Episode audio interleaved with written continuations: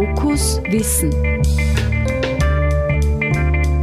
Das Freie Radio Freistadt wird zum erweiterten Hörsaal. Wir bringen Vorträge und Podiumsdiskussionen ins Radio. Aus den Bereichen Gesundheit, Medien, Pädagogik, Ökologie und vieles mehr. Liebe Zuhörer und Zuhörerinnen, Sie hören im Anschluss einen Mitschnitt vom Soul-Symposium 2019. Das Soul-Symposium fand am 17. und 18. Mai 2019 im Markhof in Wien statt. Unter dem Motto Gemeinsam Zukunft gestalten von damals bis morgen. Soul ist ein österreichweiter Verein, der seit 40 Jahren für solidarischen und nachhaltigen Lebensstil eintritt. Ein guter Anlass zurückzublicken und anschließend gemeinsam im Jetzt über die Zukunft nachzudenken. Die drei spannenden Hauptvorträge widmen sich daher auch diesen drei Dimensionen. Dem Rückblick, der Inspiration und Motivation für die Gegenwart und den Visionen und Konzepten für eine nachhaltige Zukunft. Es geht also darum, weiterhin die Welt gemeinsam zu gestalten. In den Vorträgen wird es daher vor allem um das Woher kommen wir und wohin wollen wir gehen. Hören wir nun einen der drei Hauptvorträge und zwar von Professorin Doktorin Marianne Kronemeyer mit dem Titel Die Zukunft gibt es nicht.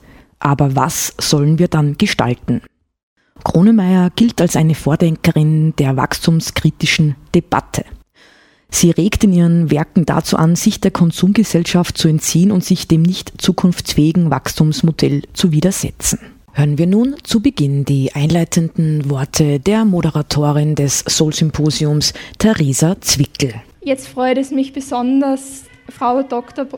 Professorin Marianne Kronemeyer auf die Bühne zu bitten. Sie wird uns jetzt einen Vortrag über das Thema Die Zukunft gibt es nicht. Aber was sollten wir dann gestalten, halten?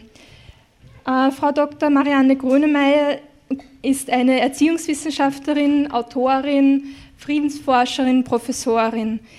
Äh, ein vielleicht ein Zitat, was mir besonders gefallen hat, ist, je größer der Überfluss, desto bedürftiger ist der Mensch. Auch im Buch Die Macht der Bedürfnisse kritisiert sie die Überflussgesellschaft. Bitte, Marianne, es freut uns sehr, dass du heute hier bist und wir freuen uns schon sehr auf deinen Vortrag.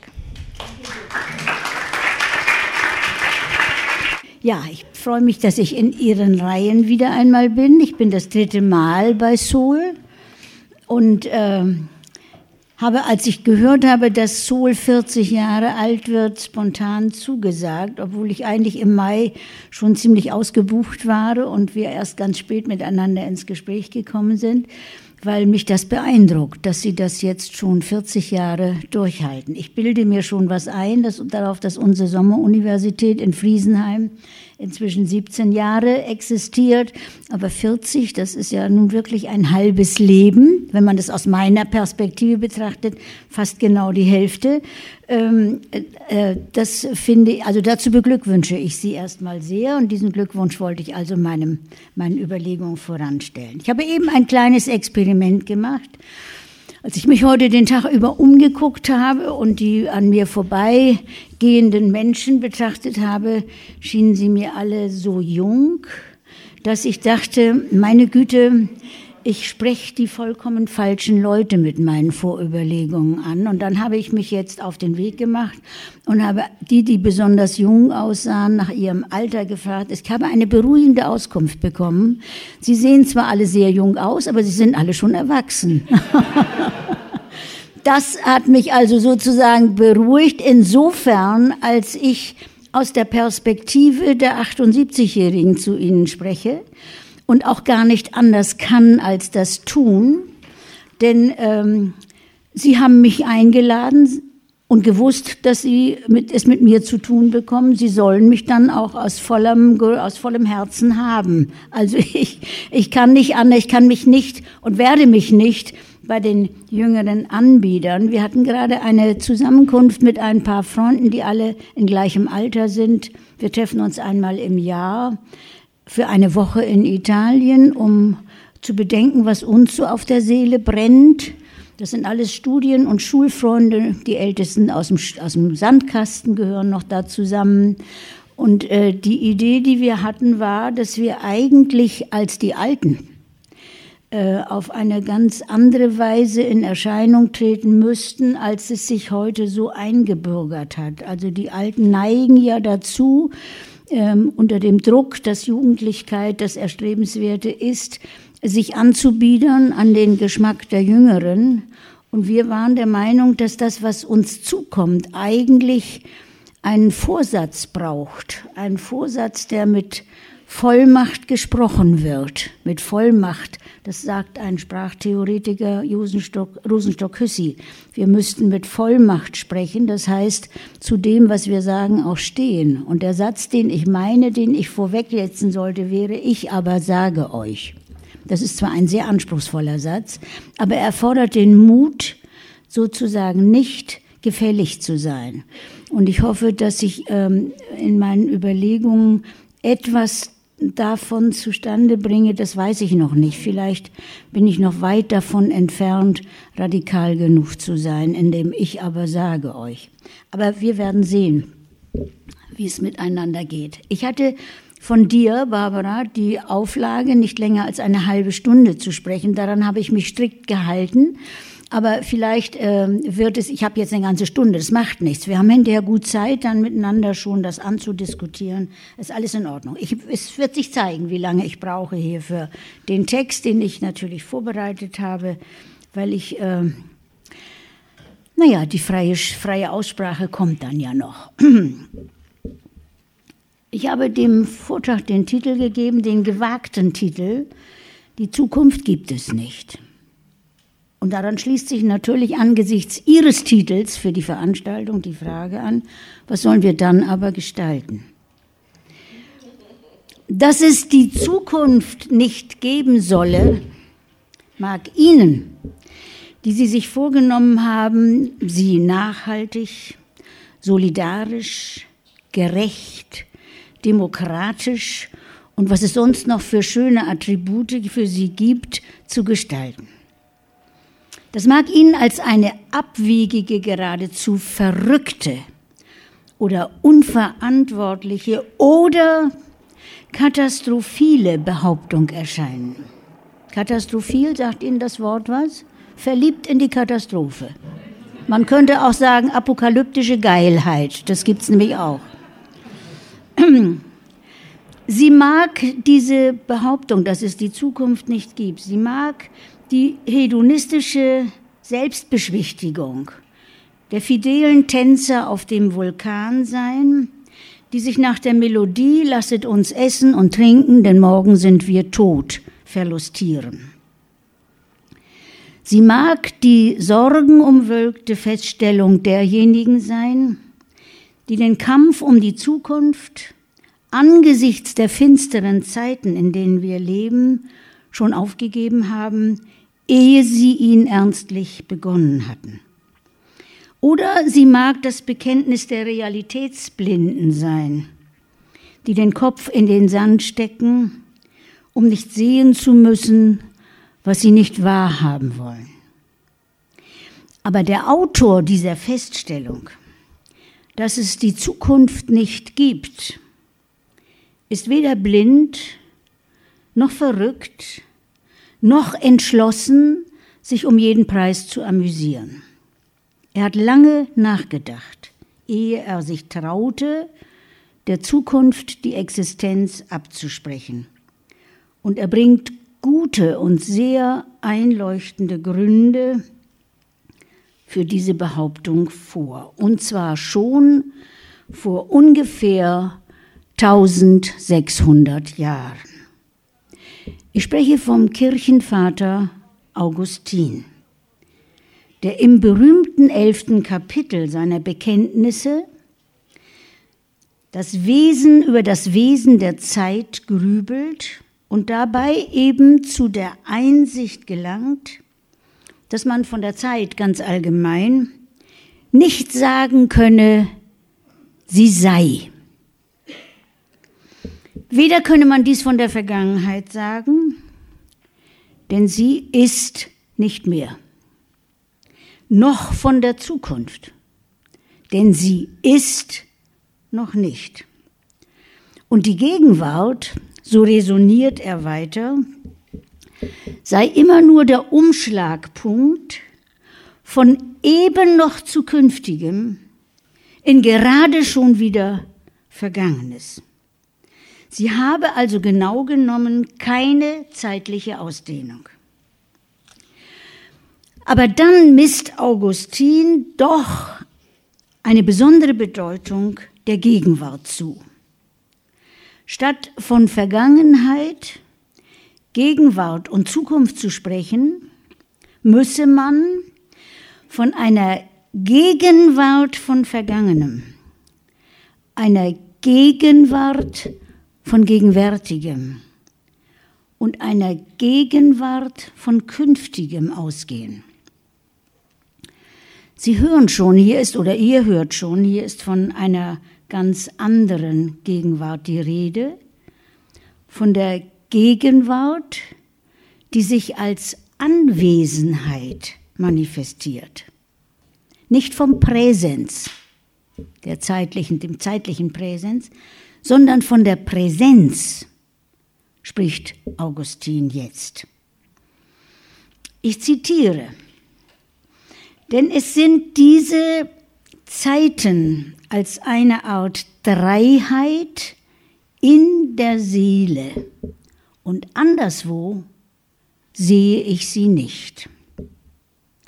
Ich glaube, wenn Sie Ihren Titel da bedenken, Ihren Tagungstitel, dann hat dieser Satz eine schwerwiegende Geschichte von Folgen. Sie sind in der Seele und anderswo sehe ich sie nicht. Und zwar sei da in der Seele die Gegenwart von Vergangenem, nämlich Erinnerung. Die Gegenwart von Gegenwärtigem, nämlich Anschauung. Und die Gegenwart von Zukünftigem, nämlich Erwartung. Vielleicht könnten wir auch sagen Hoffnung. Die Erwartung dessen, was, wie wir entweder hoffen oder befürchten, auf uns zukommt. Denn das ist die wörtliche Bedeutung von Zukunft. Es steckt in der Kunft das Kommen drin. Von Zukunft, dass sie das ist, was kommt. Und zwar immer anders, als man denkt. Dass wir die Zukunft als eine zu machende auffassen und sei es auch als eine zu gestaltende. Gestalten ist ja so die, die noblere Variante des Machens. Dabei kann man sich eigentlich ziemlich gut fühlen, wenn man gestaltet. Beim Machen sieht das schon ein bisschen brutaler aus. Also, dass wir die Zukunft als eine zu machende auffassen, ist eine folgenschwere Verkehrung des mit dem Wort Zukunft verbundenen Wortsinns. Diese Umdeutung hat einen wirklichen Epochenwechsel eingeleitet und der Moderne ihr Gepräge und ihre Spielregeln gegeben. Die Vorstellung, dass wir Herrschaft über die Zeit in ihrer dreierlei Art gewinnen könnten, dass wir die Zeit also haben, bewirtschaften, gestalten, sparen, gewinnen, ausnutzen könnten, dann aber auch wieder verschwenden, vertrödeln, verplempern, vergammeln, vertreiben, ja sogar totschlagen könnten, ist vielleicht die Triebkraft der Moderne, dieser Glaube daran, dass wir das tun können. Und sie ist zugleich, dieser Glaube ist zugleich das Dogma, das uns in das Verhängnis gestürzt hat, in dem wir heute festsitzen. Diese Vorstellung hat uns dazu verführt, unser Heil in der Flucht nach vorn, also zukunftswärts, zu suchen. Und das nennen wir Fortschritt. Und ihm widmen wir unsere besten Kräfte. Ich komme nicht umhin, die Geschichte dieser Idee, dass wir die Zukunft zu machen und also dann auch zu verantworten hätten, in Kürze nachzuzeichnen. Der österreichische Kulturhistoriker Egon Friedel, ich weiß nicht, ob dieser Name unter den älteren Österreichern sicher noch bekannt ist. Er ist ein fantastischer Autor gewesen, unter seinen Fachgenossen ziemlich in Misskredit geraten. Er hat eine zweibändige Kulturgeschichte Europas geschrieben, in der es nicht eine einzige Anmerkung gibt. Das hat ihn natürlich in Wissenschaftskreisen vollkommen unmöglich gemacht. Egon Friedel hat auch ein schweres Schicksal am Ende seines Lebens auf sich genommen. Als die Nazis in Österreich einmarschiert sind, hat er sich das Leben genommen. Also, der österreichische Kulturhistoriker Egon Friedel, den Namen lege ich Ihnen ans Herz und empfehle Ihnen, die über tausendseitige Kulturgeschichte in zwei Bänden zu lesen.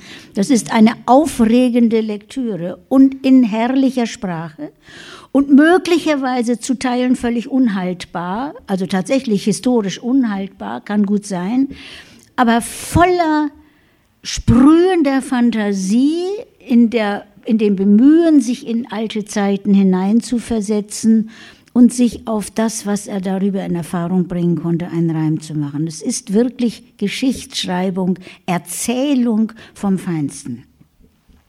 So, jetzt habe ich Ihnen hoffentlich diesen Autor sehr an die Seele gebunden. Es würde mich freuen, wenn irgendjemand dazu greift und darin ein bisschen studiert. Egon Friedel also wagt den Beginn der Moderne aufs Jahr 1347 genau zu datieren und mit einem Ereignis in Verbindung zu bringen, das das Lebensgefühl der Menschen der damals lebenden Menschen zutiefst erschütterte und alle geltenden Gewissheiten und Gewohnheiten außer Kraft setzte. Er brachte es in Verbindung mit der schwarzen Pest, diesen Beginn der Moderne mit der schwarzen Pest, die 1347 bis 1357 in ganz Europa wütete, von Kaufleuten aus dem Nahen Osten eingeschleppt und mindestens ein Drittel, wenn nicht gar die Hälfte der damals in Europa lebenden Menschen innerhalb von wenigen Jahren unter grauenhaften Bedingungen dahinraffte. Angesichts dieses Grauens änderte der Tod sein Gesicht. Er wurde nicht mehr länger als ein Geschick, also ein geschicktes aus Gottes Hand gedeutet, man wagte buchstäblich nicht, dieses Grauen Gott in die Schuhe zu schieben, um es mal ganz salopp zu sagen. Er wurde nicht mehr als ein heilsgeschichtliches Ereignis erfahren, nicht mehr als ein hoffnungsvoller Übergang in ein besseres Dermaleinst, sondern als ein endgültiges Ende. Der Tod erschien den Menschen als der ärgste, der furchteinflößende Widersacher des Menschen. Und der große italienische Dichter Francesco Petrarca traute sich sogar zu, ihn zum Skandal zu erklären. Das muss man sich auf der Zunge zergehen lassen. Der Tod ist ein Skandal, sagt Petrarca, der die Würde des Menschen verletzt. Ein Skandal, der die Würde des Menschen verletzt. Und deshalb solle er unschädlich gemacht werden. Petrarca hat seine eigene Weise gefunden, wie man den Tod unschädlich machen könne. Nicht dadurch, dass man ihn bekämpft, sondern dadurch, dass man ihn nicht fürchtet. Und wie kann es gelingen, den Tod nicht zu fürchten? Er schlägt vor, eine Art Trick, obwohl er das natürlich nicht wie ein Trick behandelt, sondern wie, wie eine wirkliche Lebenseinsicht zu verwenden. Der Tod, sagt er, wenn er ihn auf die Person bezieht, solange ich da bin, ist der Tod nicht. Und wenn der Tod ist, bin ich nicht mehr. Das ist ein, eine alte Weisheit Epikurs aus der Antike, die Petrarca übernimmt und die er ähm, einen, äh, den Menschen sozusagen als die Möglichkeit, das Grauen vor dem Tod nicht äh, Herr über sie werden zu lassen, empfiehlt. Er selbst hat dann eine Reihe von Dialogen geschrieben, in denen er die, die Todesfurcht mit dem äh, mit einem Gegenspieler, nämlich dem, der Hoffnung machen will, argumentieren lässt. Und die Todesfurcht lässt den, den, der zur Hoffnung ermuntern will, immer wieder abblitzen und sagt, ich fürchte mich auch jetzt sehr vor dem Tod. Also sie ist sozusagen den guten Zureden, die Petrarca selber aufführt, gar nicht zugänglich. So viel zu Petrarca. Mit dem Schutterwerden der Ewigkeitshoffnung veränderte sich nicht nur die Vorstellung vom Leben, äh vom Tod, sondern auch von dem, was das Leben ist, dramatisch. Das Leben wurde zur Frist. Wenn der Tod endgültiges Ende ist, wird das Leben zur Frist. Eingezwängt zwischen Geburt und Tod wurde es zur chronisch zu kurzen Frist. Es wurde buchstäblich zur einzigen und letzten Gelegenheit. Beinahe noch ärger als die Todesfurcht fiel die Menschen die Angst an, in ihrem kläglichen bisschen Leben das meiste, das Beste, das Wichtigste zu versäumen.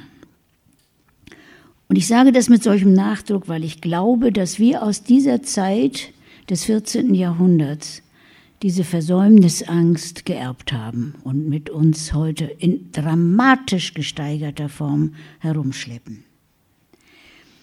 Die Menschen gerieten in ein quälendes Missverhältnis zwischen dem Überangebot an Welt und ihrer viel zu knappen Lebensdauer. Und so begann ein Wettlauf mit der Zeit.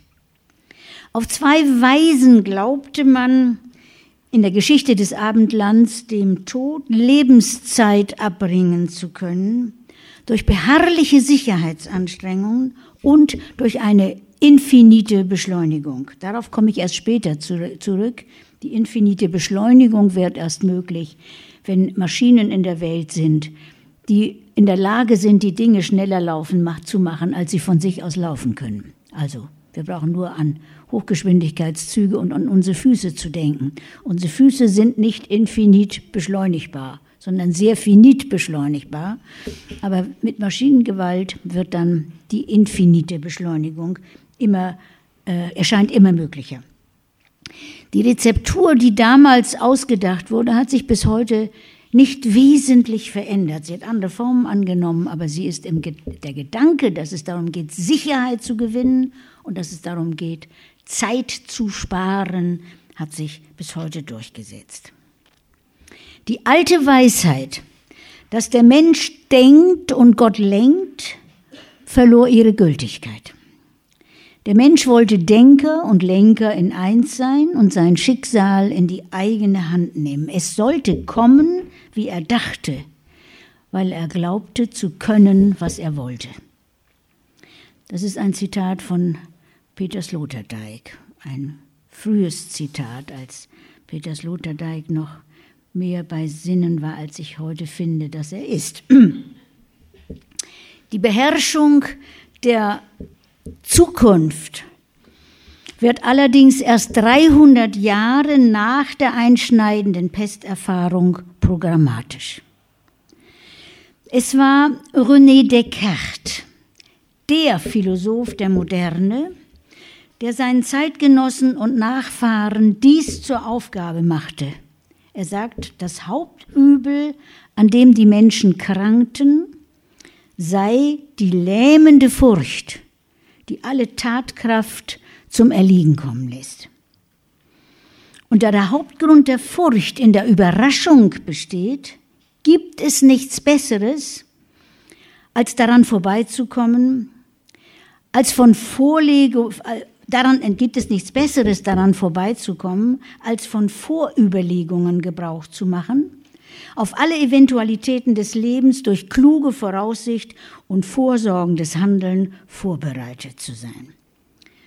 Und da man nur wirklich durchschaut, was man selbst gemacht hat, verpflichtete er sich selbst und seine Zeitgenossen dazu, eine überraschungsfreie zweite Natur zu schaffen, die der ersten Natur überlegen sein sollte und in letzter Instanz das größte Übel, nämlich den Tod nebst Krankheit und Alter, besiegen sollte, beseitigen sollte. Descartes selbst ging so weit, also wir sind jetzt in der Zeit des Dreißigjährigen Krieges im 17. Jahrhundert.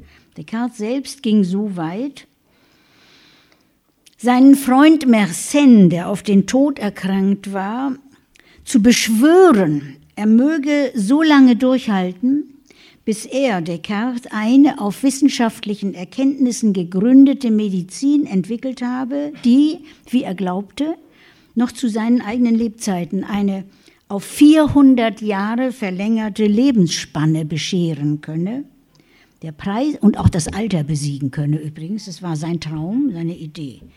Der Preis, der dafür zu entrichten war, war eine radikal andere Auffassung vom Menschen, vom Menschsein des Menschen, den er sich wie einen mehr oder weniger gut gewarteten Urmechanismus dachte, der bei guter Wartung durch einen kundigen Uhrmacher beliebig lange am Laufen gehalten werden kann. Der Tod war in dieser Auffassung, von, von der Descartes dann Gebrauch machte, nichts anderes als ein Maschinendefekt, der sich mit Hilfe exakter Wissenschaft und raffinierter Technik sehr wohl verhindern lässt. Kommt uns das alles nicht irgendwie sehr bekannt vor? Ich glaube, wir sind Descartes gläubige Anhänger. Damit haben wir ein ganzes Ensemble von Motiven beisammen, die uns von einer zu gestaltenden Zukunft träumen lassen. Der Kampf gegen die Conditio Humana, gegen die Begrenzungen, die uns durch unser Menschsein auferlegt sind, ist eröffnet. Die traditionelle Haltung, jetzt zitiere ich einen anderen Kulturkritiker, von dem die, die mich kennen, wissen, dass er mir sehr am Herzen liegt und dass ich keinen Vortrag vergehen lasse, ohne ihm die Ehre zu geben. Das ist nämlich Ivan Illich. Und Ivan Illich schreibt also, der Kampf gegen die Conditio Humana, ähm, ach nein, entschuldigt, die, die traditionelle Haltung gegenüber der Conditio Humana ging davon aus, dass manche Dinge notwendig und unabänderlich sind, so dass sie hingenommen werden müssen. Auf so engem Terrain lassen sich moderne Menschen nicht einhegen. Sie kapitulieren nicht vor der Unabänderlichkeit, sondern erklären das Unabänderliche zum Problem, das nach einer vorzugsweise technischen und institutionellen Beseitigung verlangt. Aber warum sollten denn Menschen sich harten Notwendigkeiten beugen, wenn sie doch in der Lage sind, sie aus der Welt zu schaffen? Weil sie so, wie das heute geschieht, nicht aus der Welt schaffen, sondern bedenkenlos vermehren. Die Freiheiten, die sie zu gewinnen trachten, wenn sie über die ihnen gesetzten Grenzen hinweggehen, werden teuer erkauft. Zuallererst mit einem Verlust an Freiheit. Das ist, glaube ich, eine der Folgen, die wir gerade zu spüren beginnen, wenn wir an den Überwachungsstaat denken, in den wir hineinschlittern. Zuallererst mit einem Verlust an Freiheit, mit einem Verlust an Souveränität, ein Verlust, den wir als Konsumenten, wenn wir nur genau genug hingucken, sehr genau erleben. Ein Verlust an Fähigkeiten. Was können wir denn schon noch außer Schalter drücken und auf Tastaturen herumklimpern? An Fähigkeiten und an Möglichkeiten. Wo liegen denn die großen Möglichkeiten jenseits des technogenen Milieus, in dem wir leben? Und vor allem erkaufen wir diese Freiheit durch eine historisch beispiellose Unsicherheit. Günter Anders hat schon in den 50er Jahren gesagt, dass wir die erste Generation in der Geschichte der Menschheit sind, die nicht mehr in einer Epoche leben, sondern in einer Frist. Und er begründet das mit der Existenz der Bombe. Nachdem die Bombe in Hiroshima gefallen ist und in Nagasaki, ist eine Entwicklung eingeleitet, die es möglich macht, uns selbst als Gattung aus der Welt zu schaffen. Die Zukunft soll also, das ist unsere Vorstellung von Machbarkeit, nicht länger unserem Zugriff entzogen, da vor uns liegen im diffusen Dämmerlicht des Morgen. Sie wird buchstäblich hereingezerrt in unsere Gegenwart. Morgen soll schon heute sein. Und gleichzeitig, gleichzeitig, welch ein Widersinn, drücken wir uns vor der Gegenwart und vertagen wir das, was heute ansteht, auf die Zukunft, bürden es den Nachkommen auf. Wir leben in Absurdistan. Das ist ein Begriff, den Ivan Illich geprägt hat für die gesellschaftlichen Verhältnisse, in denen wir leben. Und in Absurdistan sind solche Ungereimtheiten der, an der Tagesordnung. Ich könnte nachher in der Diskussion werde ich noch ein bisschen mehr über Absurdistan vielleicht sagen, aber hier gehe ich erstmal, um den Gedanken weiter zu spinnen, weiter. Vielleicht sind Sie bei dem ziemlich langen Umweg, den ich Ihnen jetzt im Schnellschritt zugemutet habe, ungeduldig geworden und fragen sich und mich, was hat das alles mit, mit eurem Thema zu tun? Denn ihr habt ja eine ganz andere Zukunft im Blick, eine solidarische, eine gerechte, eine demokratische, eine zukunftsfähige Zukunft. Ich muss euch sagen, dass ich immer, wenn sich die Suche nach einem Ausweg aus unserer vollkommen verfahrenen Lage auf die Zukunft richtet, in Irritation gerate. Die erste Frage, die ich an euer Thema habe, ist, Wer soll das denn machen? An welche Akteure denkt ihr, wenn es darum geht, die Zukunft zu, gestalten? Wo sind die erlesenen Akteure, die berufen sind, die Zukunft zu gestalten?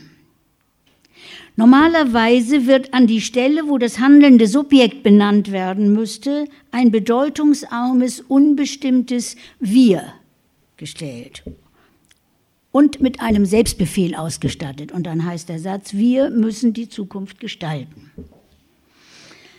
Lassen wir einstweilen einmal die edlen Attribute demokratisch, solidarisch, nachhaltig und gerecht aus dem Auge. Gegen die kann ja sowieso niemand etwas haben. Äh, und fragen wir der Reihe nach, wer ist wir? Was heißt Gestaltung? Und welche Zukunft ist gemeint? Die des Augustin oder die des Descartes? Die kommende oder die gemachte? Wer ist wir? Das ist, wenn es um die Zukunft geht, in erster Linie eine Generationenfrage. Und deswegen habe ich euch vorhin nach eurem Alter gefragt und mich damit beruhigt, dass ihr alle schon erwachsen seid, also alle schon zur amtierenden Generation gehört. Also meinen wir die Generation, der ich angehöre, die dabei ist, von der Bühne abzutreten? Meinen wir euch alle die amtierende Generation? Oder meinen wir die Generation, deren Gegenwart deren Amtszeit die Zukunft sein wird, in Zukunft stattfinden wird. Die drei Generationen ziehen nicht an einem Strang. Das haben sie nie getan.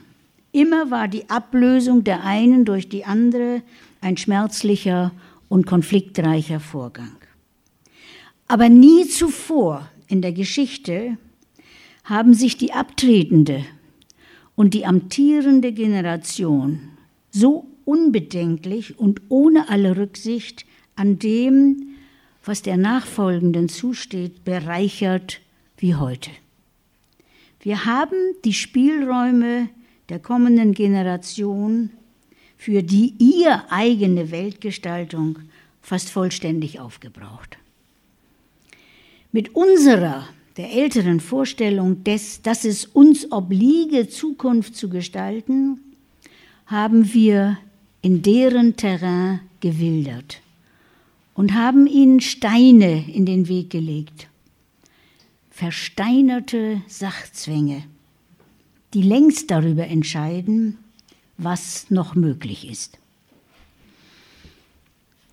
Ich zitiere noch einmal Ivan Illich aus seinem ersten aufsehenerregenden Buch Die Entschulung der Gesellschaft.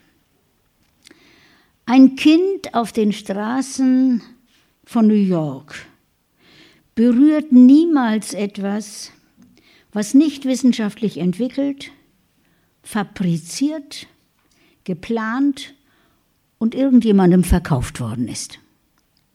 Sogar die Bäume sind dort, weil die Gartenbaubehörde beschlossen hat, sie dorthin zu setzen. Die Witze, die das Kind im Fernsehen hört, Sesamstraße war das wahrscheinlich irgendwie zu seiner Zeit, sind kostspielig produziert worden. Sogar Wünsche und Ängste werden institutionell gestaltet. Macht und Gewalt werden organisiert und gelenkt. Selbst das Lernen wird als Konsum von Themen definiert. Themen, die ihrerseits das Ergebnis eines auf Forschung und Programm beruhenden, auf Forschung und Planung beruhenden Programms sind. Die poetische Überraschung des Ungeplanten kann diesem Kind nur bei der Begegnung mit Dreck, bei Fehlschlägen und Versagen äh, zuteil werden. Die Orangenschale in der Gosse die Pfütze auf der Straße, das Versagen von Ordnung, Programm oder Maschinen sind der einzige Ansatzpunkt für seine schöpferische Fantasie. Ende des Zitats. So sieht die, die Welt der Kinder aus, deren Zukunft bereits gestaltet worden ist. Sie leben in einem technogenen Milieu, in dem sie kaum noch japsen können.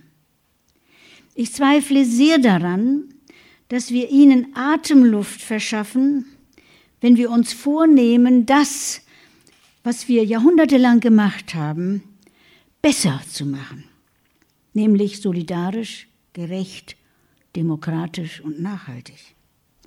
Das Bessermachen ist immer nur eine, eine Variante dessen, was sowieso im Gange ist. Es ginge aber darum, es nicht besser, sondern ganz anders zu machen. Und das finge wohl damit an, dass wir aufhörten, nämlich damit aufhörten, die Zukunft gestalten zu wollen.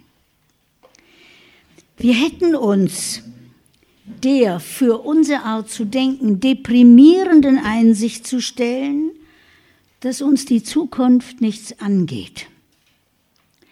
Die einzig mögliche Haltung ihr gegenüber wäre die, uns überraschen zu lassen. Uns, was die Zukunft betrifft, in der Kunst des Unterlassens zu üben. Was ungefähr dasselbe ist wie hoffen zu lernen.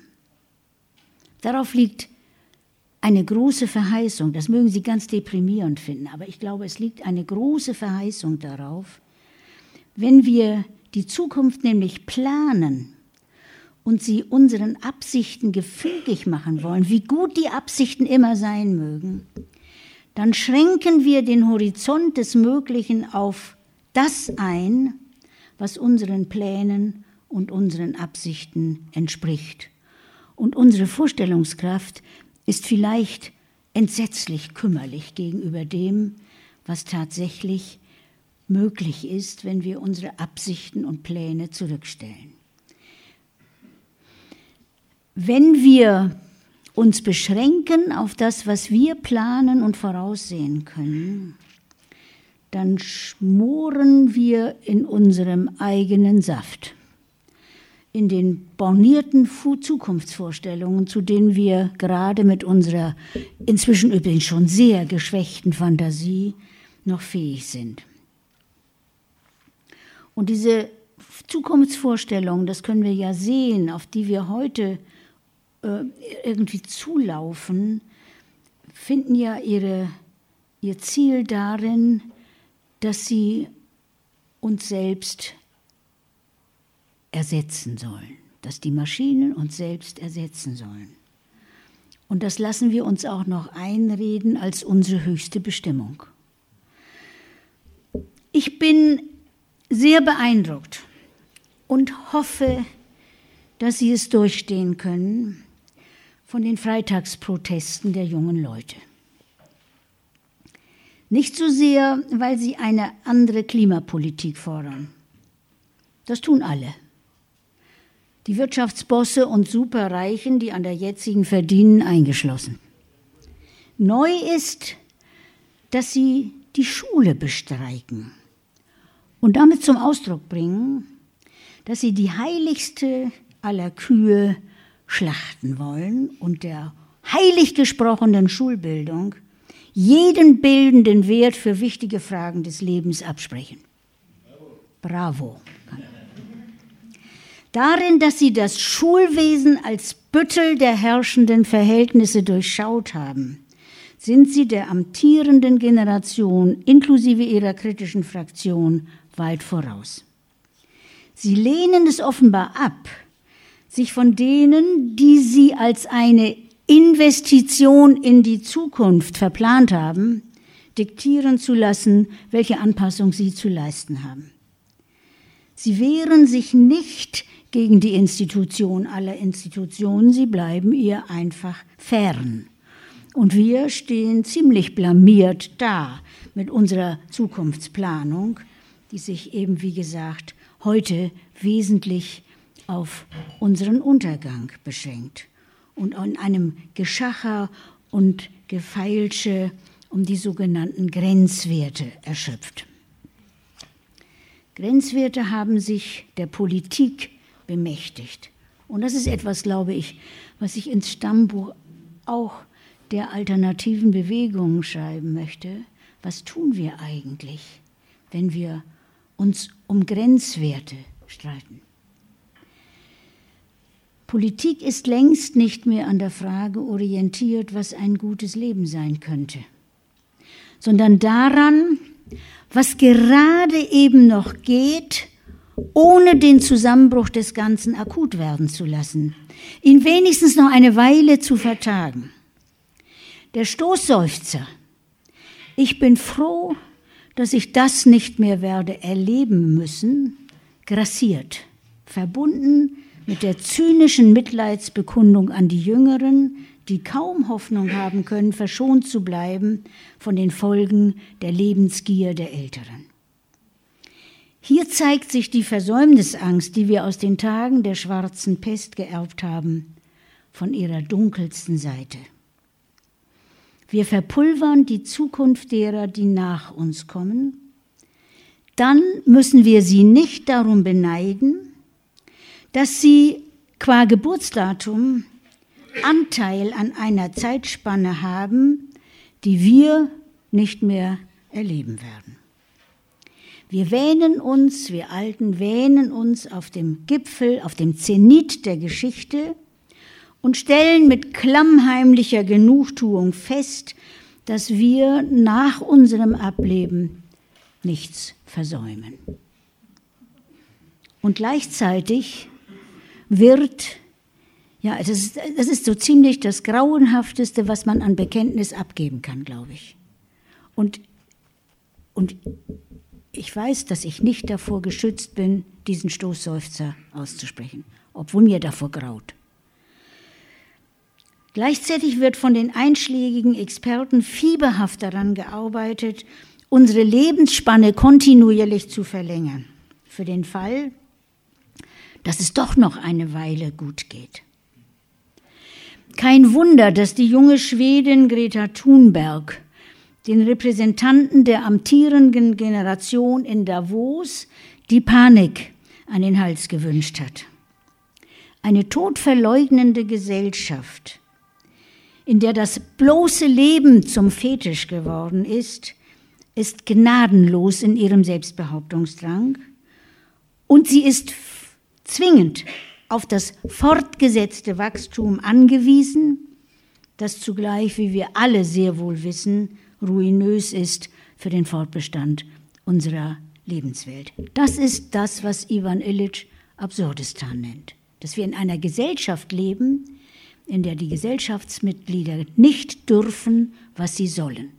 Sie dürfen nicht aufhören zu konsumieren, weil das den Binnennachfrage fördert und Wachstumsimpulse setzt.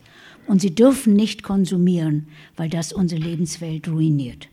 Leben Sie mal unter so einer Paradoxie, ohne verrückt zu werden. Wir tun es alle, aber viele von uns werden ja auch auf irgendeine Weise krank oder gewalttätig oder apathisch. Und ich glaube, dass, dass es aller Denkanstrengung bedarf, um aus dieser Falle irgendwie herauszukommen. Wie wäre es, wenn wir die Zukunft einfach in Ruhe ließen und unsere ganze Gegenwart, äh, ganze Anwesenheit im Sinne Augustins der Gegenwart gewährten. Jenem möglichkeitsträchtigen Augenblick, der Vergangenheit und Zukunft verbindet. Oder anders gesagt, was wäre, wenn wir uns die Verwendung der Welt für unsere Pläne aus dem Kopf schlügen und uns stattdessen in der Hinwendung zur Welt, in der Zuneigung zu ihr übten. Und was wäre, wenn wir uns von denen, die nach uns kommen, überraschen ließen, statt etwas mit ihnen vorzuhaben? Lassen Sie mich das, was ich hier andeuten will, in einer Gedichtstrophe, genau genommen zwei Gedichtstrophen, eines äh, wunderbaren Gedichtes von Jewgeni Jewtuschenko verdeutlichen. Das Gedicht trägt die Überschrift Uninteressante Menschen gibt es nicht. Es gibt keine uninteressanten Menschen auf der Welt. Ihre Schicksale sind wie die Geschichten der Planeten. Ein jeder ist unwiederholbar. Es gibt keine Planeten, die ihm ähnlich sind. Und wenn jemand unbemerkt gelebt hat und mit dieser Unbemerkbarkeit befreundet war, dann war an ihm unter den Menschen gerade seine Unbemerkbarkeit interessant. Wenn wir in unseren Schulen uns an diese Gedichtzeilen hielten, dann wäre die Ungeheuerlichkeit, dass wir die nachfolgende Generation als eine Investition in die Zukunft in Rechnung stellen, undenkbar. Das Vertrauen darauf, dass in jedem, wirklich in jedem Menschen Möglichkeiten schlummern, die wirklich werden wollen, ist etwas unvergleichlich anderes als das Projekt, das ich mit dem anderen vorhabe, wenn ich ihn für eine zu gestaltende Zukunft zurichte. Statt im jeweiligen anderen ein verbesserungsbedürftiges Mängelwesen zu sehen, was ja den Erziehungsgedanken sehr äh, befördert, wäre ich leidenschaftlich neugierig auf das, was sich als sein ureigenstes Sein-Können in ihm regt. Welch ein ungemeiner Reichtum an Möglichkeiten im Vergleich zu der Ödnis, die die Schule mit ihren Lehrplänen, ihren Zensuren und ihren Standards, an denen sich alle in beinharter Konkurrenz bewähren müssen, produziert. Wir wissen nicht, wovon das Kind in New York hätte träumen können, welches Blaue es sich vom Himmel herab gewünscht hätte, welche Möglichkeiten, Talente, Fähigkeiten, Begabungen in ihm erblüht wären, wenn es in einer weniger gestalteten, veranstalteten und verunstalteten Welt hätte aufwachsen können. Wir wissen es auch nicht von denen, die wir beschulen, denn wir fragen nicht danach. Sie werden lediglich auf ihre mehr oder weniger große Eignung für das Projekt Zukunft durchgemustert. Und da bleiben unendlich viele Möglichkeiten und unendlich viele junge Menschen auf der Strecke. Lassen Sie mich Ihnen zum, Beispiel, äh, zum Schluss ein Beispiel erzählen, das ich auch gestern Abend erzählt habe und das mir inzwischen als eine Erzählung dessen, wie mir ums Herz ist, ganz äh, einschlägig erscheint. Sprechende und gute Beispiele, mit denen man etwas, was man theoretisch durchdacht hat, bebildern kann, die liegen nicht immer auf der Straße. Also wenn man eins erlebt davon, eine Erfahrung macht, die ein gutes Beispiel für ein Stückchen Theorie, das man mit sich herumträgt, darstellt, muss man es eigentlich immer wiederholen. Also ich bekenne mich zur Redundanz meiner Wiederholung. Also die, das Beispiel ist ein Beispiel davon, welche Spuren die Hinwendung zum anderen, sei dieses andere Mensch, Tier, Pflanze, Quelle oder Stein in uns hinterlassen kann. Dann nämlich, wenn wir dem Augenblick der Gegenwart das Seine geben. Kürzlich bin ich einer Hummel begegnet. Sie hatte sich in unsere Küche verirrt und lag völlig entkräftet im Begriff zu verenden auf der Fensterbank. Glücklicherweise hatte ich wenige Tage zuvor, von meinem Mann gehört, der hat es in der Zeitung gelesen, dass wenn man Hummeln in diesem Zustand findet, man davon ausgehen kann, dass sie Hunger haben, dass sie am Verhungern sind. Was übrigens immer häufiger geschieht, weil es keine blühenden Wiesen mehr gibt, auf denen sie Nahrung finden. Und dass man ihnen behilflich sein kann, am Leben zu bleiben, indem man sie ernährt nämlich ihnen etwas Honig zu vorlegt, mit, dass sie, den sie dann äh, einsaugen können. Das habe ich getan, anfänglich zu, zu ungeschickt, sodass sie mit ihren Füßen sozusagen im Honig festklebte. Dann musste ich einen Zahnstocher zu Hilfe nehmen und sie wieder von dem Klebestoff befreien. Und dann hat sie tatsächlich mit ihrem Rüssel den Honig gefunden und hat angefangen, ihn einzusaugen.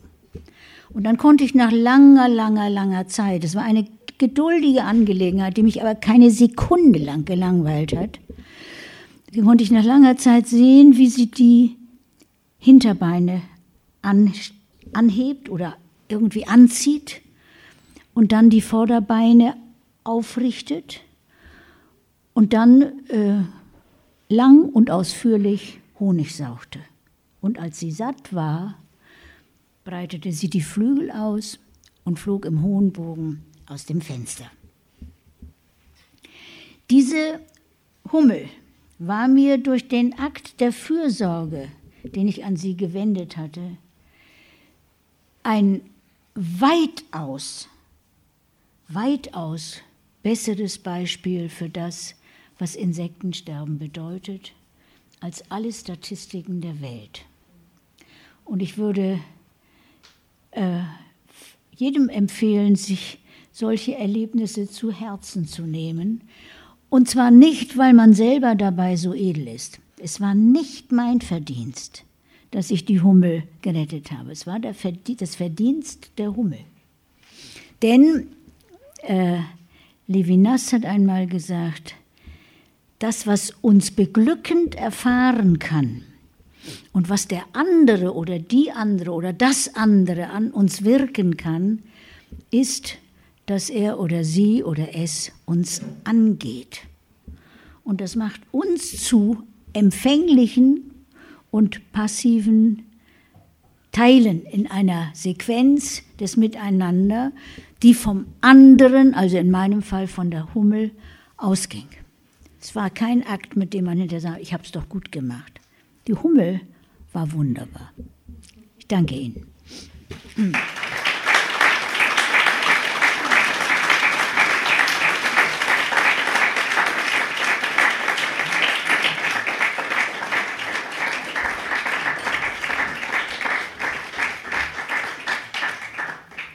Sie hörten den Mitschnitt des Vortrages von Marianne Kronemeyer mit dem Titel Die Zukunft gibt es nicht.